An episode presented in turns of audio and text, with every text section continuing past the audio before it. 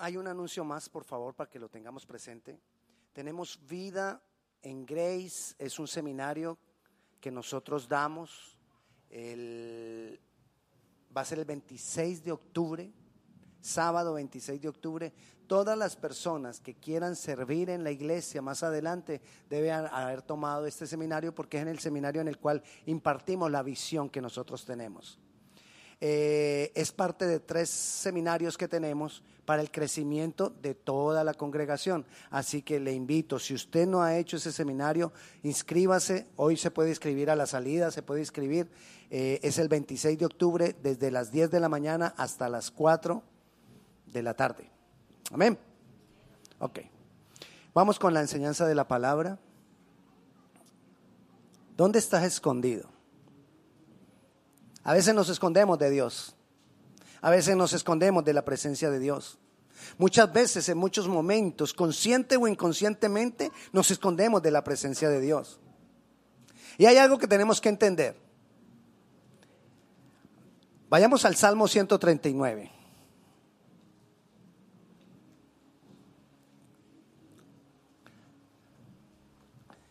Y dice el Salmo 139.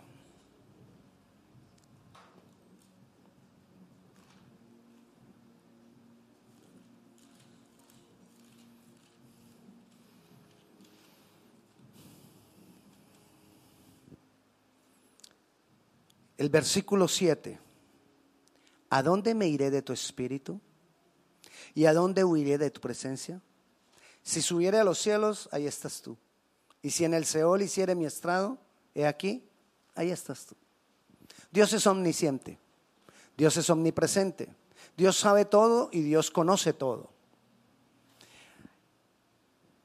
O sea que lo que yo tengo que entender y saber es que es imposible que yo me pueda esconder de Dios. Pero igual nos escondemos de Dios. Suena contradictorio, suena patético, pero así es. ¿Qué es lo que verdaderamente ocurre cuando las personas creen que se han escondido de Dios? Lo que verdaderamente ocurre es que estamos nosotros, cuando nos escondemos, estamos dejando de disfrutar las bendiciones de Dios. Estamos dejando de disfrutar lo que trae, las consecuencias que trae la presencia de Dios. Estamos tardando la bendición, estamos tardando su voluntad, estamos tardando el bien que Él tiene apartado para nosotros. Alguno, alguno podría decir, pero si uno, si, si Dios, si uno no se puede esconder de Dios, entonces, ¿por qué decir que nos escondemos de Dios?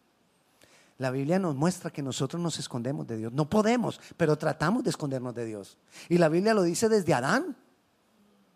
Vayamos a, Génesis. Yo sé que usted lo conoce, pero quiero que lo leamos. Usted conoce esta porción de las Escrituras en Génesis, capítulo 3, versículo, versículo 8, dice que después de que Adán y Eva pecaron, ellos se escondieron, dice el versículo 8, y oyeron la voz de Jehová Dios que se paseaba en el huerto al aire del día, y el hombre y su mujer se escondieron de la presencia de Jehová Dios entre los árboles del huerto. ¿Qué hicieron? Se escondieron. Obviamente no iban a poder quedar escondidos, porque ya leímos que nadie se puede esconder de Dios. Pero ellos lo intentaron y se escondieron de la presencia de Dios. ¿Qué es esconderse? Resulta que ellos hablaban con Dios. Esconderse de la presencia de Dios es cuando ya nosotros no queremos hablar o no tenemos comunicación con Él. Esconderse de la presencia de Dios es cuando yo no quiero afrontar con Dios algo que está en mi corazón o algo que yo he hecho o los pecados que tengo o la condición en que me encuentro. Esconderse de la presencia de Dios es no querer depender de Él. Y si nosotros miramos estas cosas que te acabo de decir, esconderse de Dios es no querer hablar con Él, no querer afrontar mi condición con Él, no querer depender de Él, quiero decirte que muchos de nosotros tratamos de escondernos de su presencia. ¿O no? ¿No? Sí. ¿Qué tanto hablas con Dios? Si tú hablas poco con Dios, te estás escondiendo de la presencia de Dios. ¿Qué tanto afrontas tus pecados, tu condición con Dios?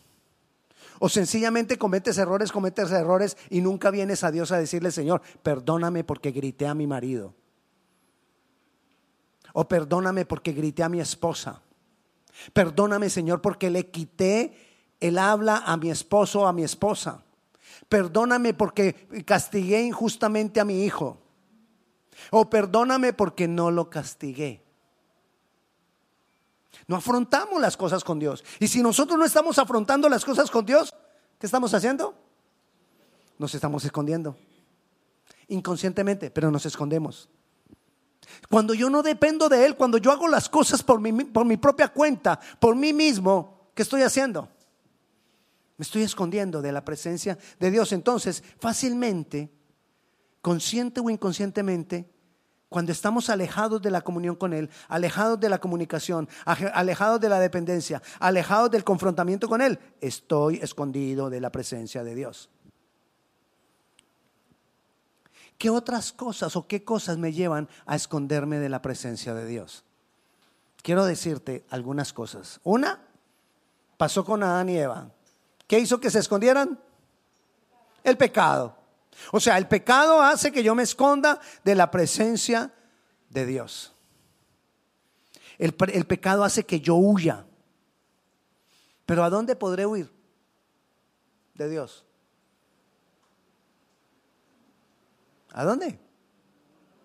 A ningún lado, a ninguna parte. Así como cuando usted era niño y su mamá le cerraba la puerta y le dijo, le decía, usted no va a ninguna parte. Y ahí se quedaba usted. Así nos pasa con Dios. Pero sin embargo nosotros creemos ignorantemente que nos podemos esconder de la presencia de Dios. ¿Qué otra cosa hace que nos escondamos de la presencia de Dios? Las dudas. Y el diablo está buscando traer duda. Eso fue, con eso fue que comenzó la tentación de Adán y Eva, trayendo de, tratando de traer duda. Mire ahí en el capítulo 3 mismo, ¿Cómo empezó la tentación? Dice el versículo 1, pero la serpiente era astuta más que todos los animales del campo que Jehová Dios había hecho, la cual dijo a la mujer, ¿con que Dios ha dicho, no comáis de todo árbol del huerto?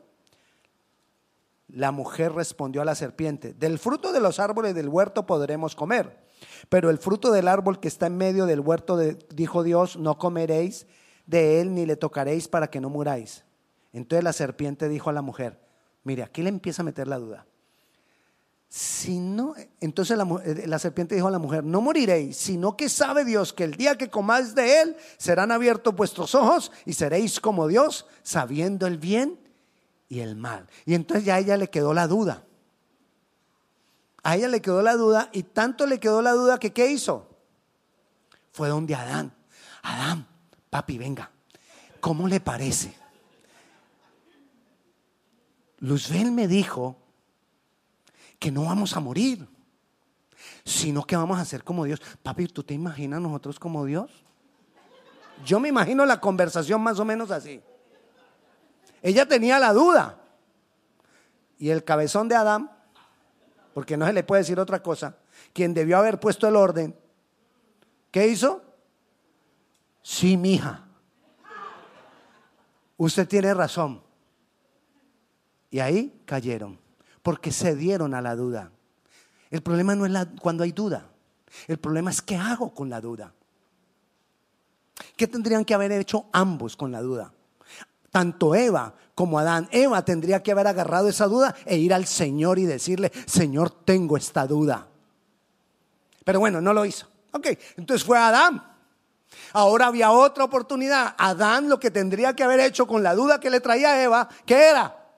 Ir al Señor y decirle, Señor, ahora los dos tenemos esta duda. Sácanos de la duda. Pero no. Ahí fue donde ellos huyeron de la presencia. Fue ahí. En no querer llevar su duda al Señor. Ahí fue cuando ellos empezaron a esconder de la presencia de Dios. Ahí fue cuando empezó el problema. Entonces la duda trae que nos escondamos de Dios. Si hay dudas, lleva tus dudas a la presencia de Dios.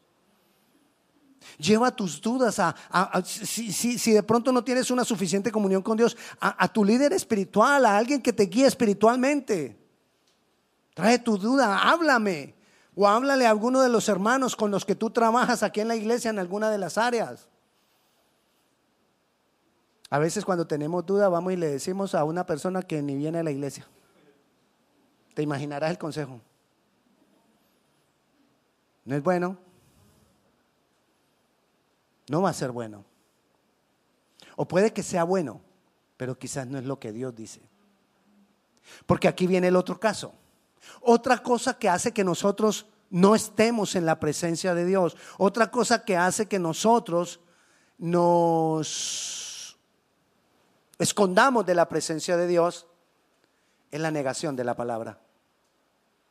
Esa fue otra cosa que el diablo trajo ahí. Lo leímos y uno pasa derechito. Resulta que en Génesis capítulo 2, versículo 15, mire lo que le dice Dios a Adán y a Eva.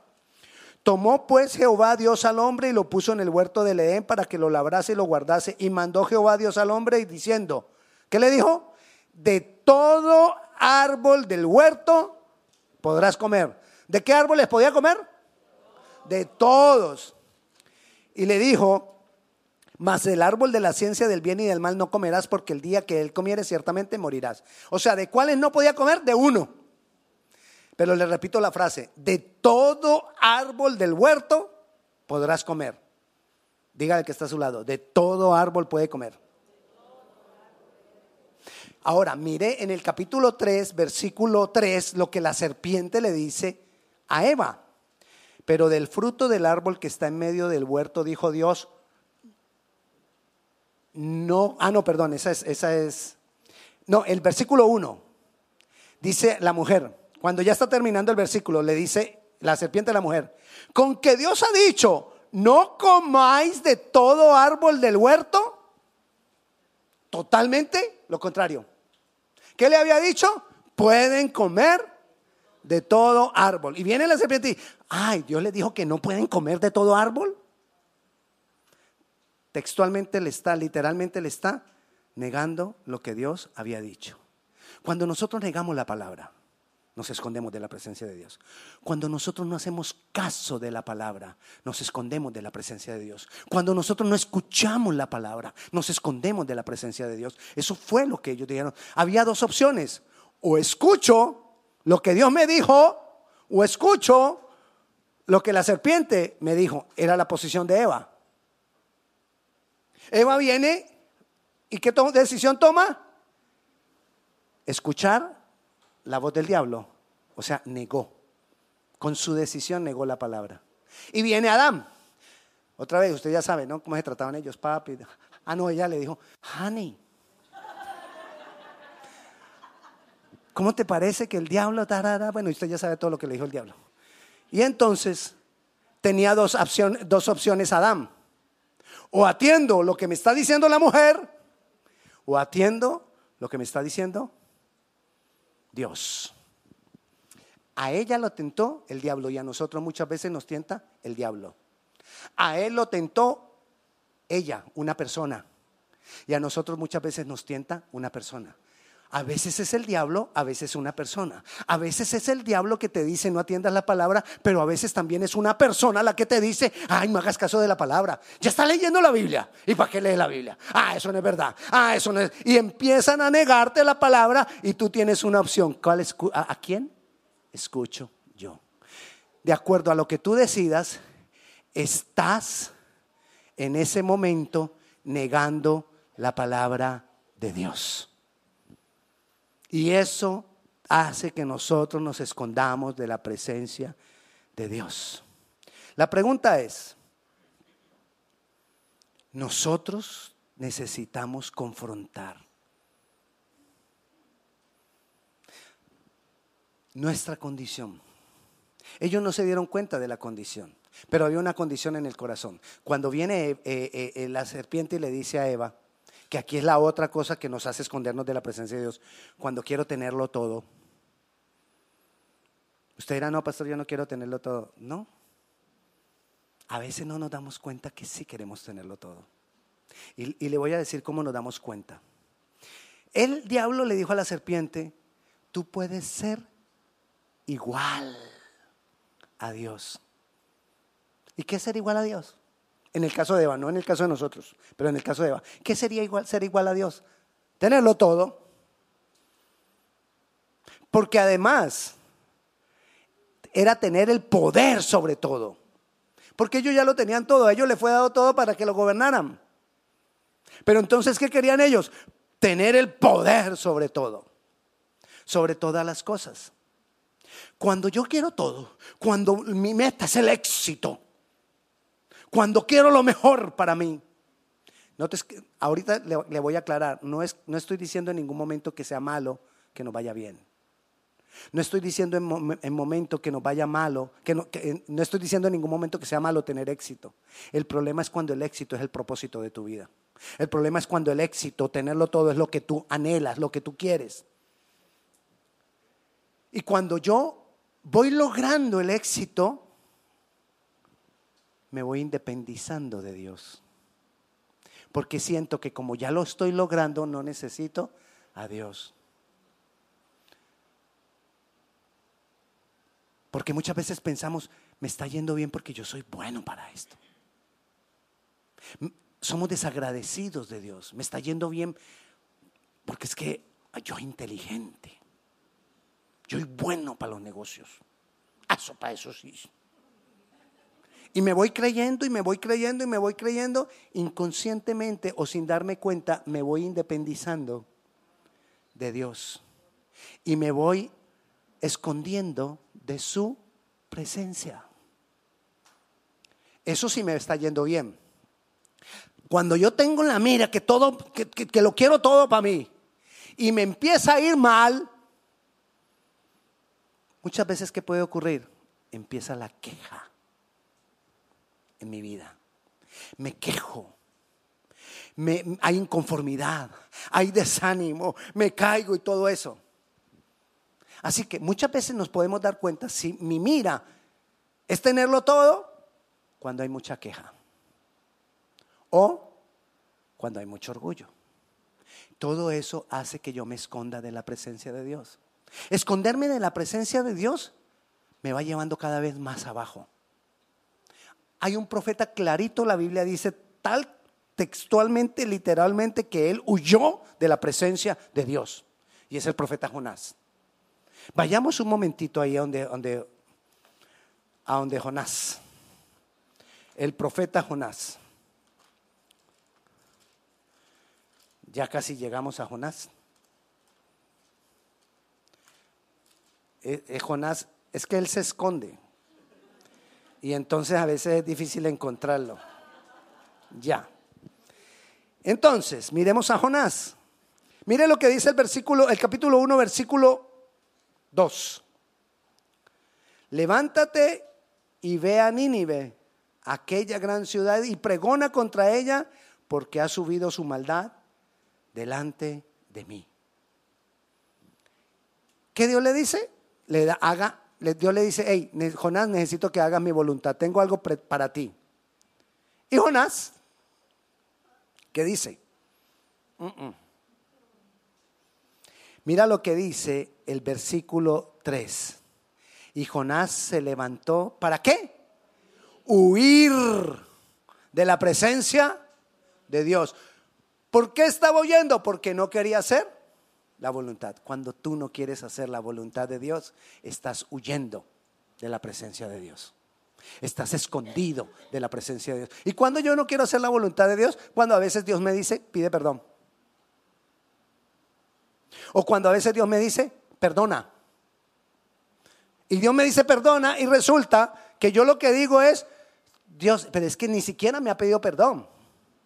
Dios no te está diciendo que esperes a que pidas perdón, a que te pidan perdón. Dios te está diciendo, perdona. Lo tiene y usted no quiere obedecer. O a veces Dios te está diciendo, diezma. Ay, perdón, este, ese me salió, ese no era. Él no estaba ahí escrito, pero se salió. Se salió. Y entonces, ¿qué hace la persona? No, yo no quiero. ¿Qué van a hacer con el diezmo? Y se lo van a robar. Y es que yo leí en internet y es que Eva me dijo, Porque a veces las personas vienen a hacernos negar la palabra. Eva me dijo que yo no diezmara. Y, lo encontra, y a Eva la encontramos en, en Google fácil. No poniéndole Eva, sino poniendo, ¿debo diezmar o no debo diezmar? ¿Quién te va a responder? Una de dos, o te responde el diablo o te responde Eva. Y los dos te van a llevar a negar la palabra de Dios. Pero bueno, sigamos. ¿Qué pasa cuando yo huyo de la presencia de Dios? Sigamos leyendo el versículo 3. Y Jonás se levantó para huir, y Jonás se levantó para huir de la presencia de Jehová a Tarsis. ¿Y qué? Pare ahí. ¿Qué pasa cuando yo huyo de la presencia de Dios? Desciendo. Aquí, aquí descender es fácil porque es un escaloncito. Y ya. Pero descender de la presencia de Dios no es un escaloncito. Es mejor estar sobre la roca, arriba, y no que la roca nos desmenuce, dice la palabra. ¿Lo tienes? Y él descendió. En su huida, en su escondida, él empezó a bajar. El versículo 5 nos dice que él siguió bajando más. Mire lo que dice el versículo 5. Ah, bueno, entonces él compra un pasaje para irse para Tarsis. Pagó para huir de la presencia de Dios. Eh, Jonás es Jonás. Pagó para huir de la presencia de Dios, compró un pasaje, se montó en el barco y cuando está en el barco, dice el versículo 5, en su huida, huida, bajó. Los marineros tuvieron, ah bueno, y se levantó una tempestad y dice que los marineros tuvieron miedo y cada uno clamaba a su Dios y echaron al mar los enseres que había en la nave porque como se iba a hundir la nave para descargarla de ellos, pero Jonás, ¿había qué? Baja, se seguía bajando, más para abajo. ¿Y dónde estaba ahora? Se había echado a...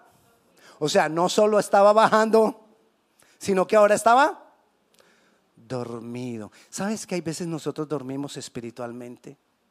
Y no podemos ver nada de parte de Dios. Y no podemos ver la guía de parte de Dios. Porque estamos dormidos espiritualmente. Y Dios nos habla y no le escuchamos porque estamos profundamente dormidos de la presencia de Dios. Así estaba Jonás. Y hay veces Dios te habla. Así como, como, como cuando usted está tipo dos de la mañana profundo y de pronto su esposa le dice, amor. Y usted, no oigo. Amor, oigo ruidos.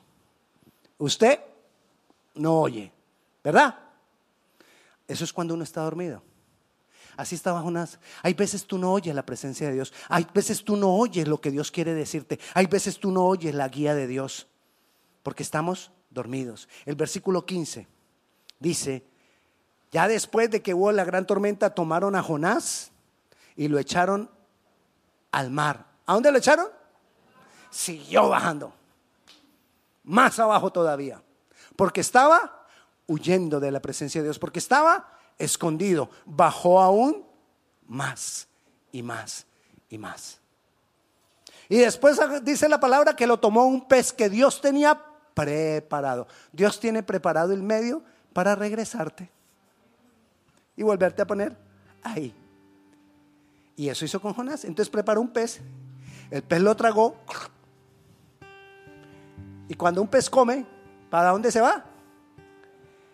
A lo profundo o sea que bajó más. Y no solo bajó, más, sino que estaba ahí en la barriga del pez. A nosotros los muñequitos nos lo muestran a, Jonás sentado con una lamparita dentro del pez. Y entonces uno dice, eh, hasta rico estar dentro del pez. ¿Sabe qué dice Jonás? Que está hastiado de las algas en su cabeza.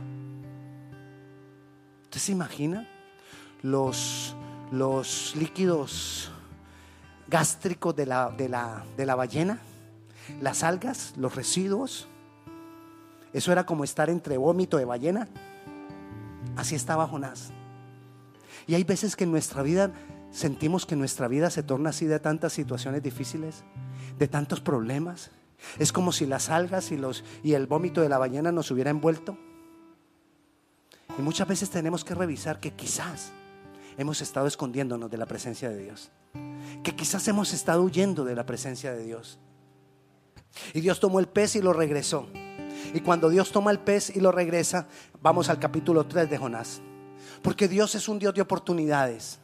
Y Dios volvió y le dio la oportunidad a Jonás.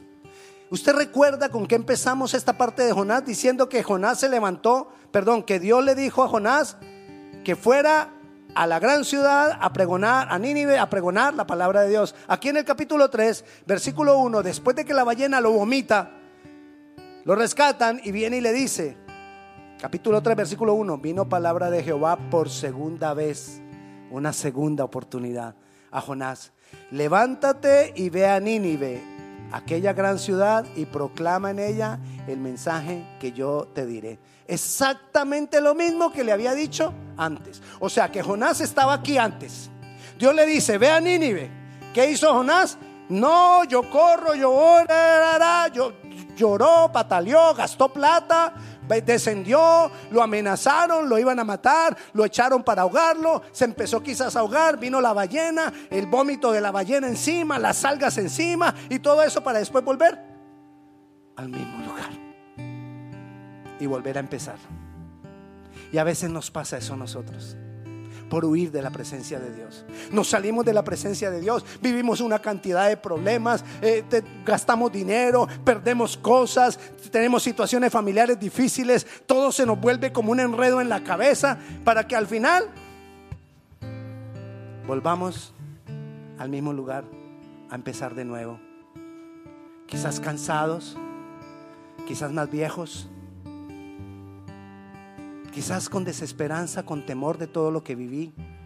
Pero todo eso que lo, que viví, ¿quién lo buscó? Nosotros mismos. Dios es un Dios de oportunidades. ¿Qué debo, qué debo hacer entonces? Debo pedirle a Dios que me examine. Examina mi corazón, Señor.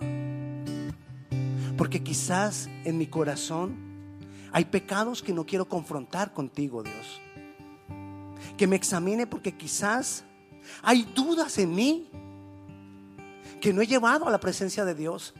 Quizás a veces he dudado hasta la, de, la misma, de la misma existencia de Dios. Quizás a veces he dudado o voces han llegado a mi vida para que yo ni siquiera quiera creer en Dios. Examíname Dios. Quizás he estado en una condición de negación de la palabra donde me dicen que busque a Dios y no lo quiero buscar. Donde me dicen que vaya a buscar la presencia de Dios y no la quiero buscar. Porque a veces me siento que yo, yo puedo, porque todo está bien. Tenemos que decirle al Señor que nos examine. Porque quizás en mi vida hay mucha queja. Y cuando hay queja también quiere decir que lo quiero todo y como no lo tengo me quejo. Necesito decirle a Dios que me examine porque quizás no quiero, como Jonás, no quiero hacer la voluntad de Dios. Y me enseñan cuál es la voluntad de Dios y me enseñan la palabra y no la quiero hacer. Estoy huyendo de la presencia de Dios. Necesito decirle a Dios, examíname, Señor. Examina mi corazón. Confróntame, Señor, con, con tu palabra. Hoy es un día para confrontarnos nosotros mismos con Dios. ¿Quieres que tu vida sea transformada? ¿Quieres que tu vida sea cambiada? ¿Quieres que las cosas alrededor sean cambiadas? Tenemos que comenzar por, aquí dentro de nosotros. Tengo que comenzar conmigo mismo. Quizás he estado dormido en la parte baja del barco. O quizás ya he estado dentro del pez. Con todo alrededor en mi cabeza, todo enredado en mi cabeza. Quizás ya he estado en esa condición. Pero Dios es un Dios de oportunidades. Y Dios nos está dando hoy la oportunidad de decirle, Señor, aquí estoy, yo necesito, yo quiero estar en la presencia tuya. Hoy decido dejar de huir. Hoy decido dejar de esconderme de tu presencia. Hoy decido. Así que yo le invito a que nos pongamos de pie y que le digamos eso al Señor. Vuelvo y te insisto, no sé cuál sea tu condición. Quizás tu condición es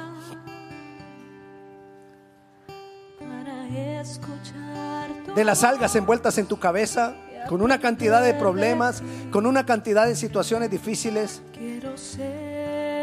Quizás tu condición es que estás dormido, que estás confortable, que todo está bien, pero no escucha la voz de Dios. Quizás tu condición sea condición de pecado, que no quieres afrontarlo.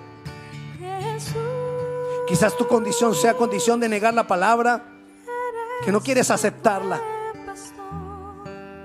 Cual sea tu condición, esta es una segunda oportunidad que Dios nos da para venir a Él y decirle, Señor, aquí estoy. Jesús. Yo creo en ti. Decido creer en ti. Jesús, abro mi corazón a ti. Hoy decido caminar contigo. Hoy me rindo. Hoy me humillo. Examíname, Señor. Quizá mi corazón no se quiere humillar. Quizá mi carne no se quiere humillar. Examíname, Señor. Hoy decido. Hoy decido, Dios. Hoy decido seguirte. Hoy decido esforzarme. Hoy decido despertar. Hoy decido levantarme. Hoy decido hacer tu voluntad. Hoy decido, Señor, obedecer. Hoy decido, Señor, por ti. Hoy decido por ti. Señor, yo clamo para que tu Santo Espíritu venga ahora sobre nosotros otra vez. Y nos ministre. tu Espíritu Santo, ministranos. Ministranos, ministranos de ti. Ministranos de tu presencia, Señor. Háblanos para que no huyamos más. Háblanos para que no nos escondamos más. Muéstranos detrás de qué árboles que nos escondemos.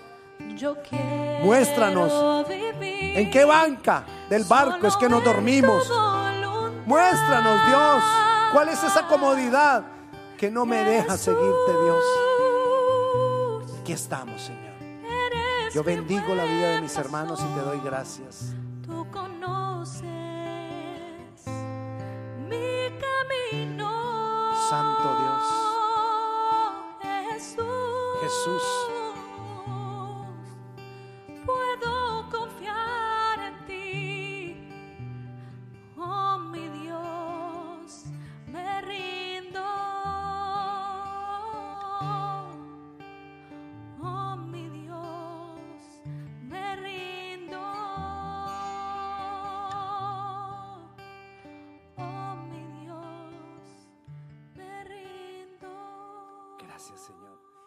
De Dios sea con cada uno de ustedes. Dios les bendiga.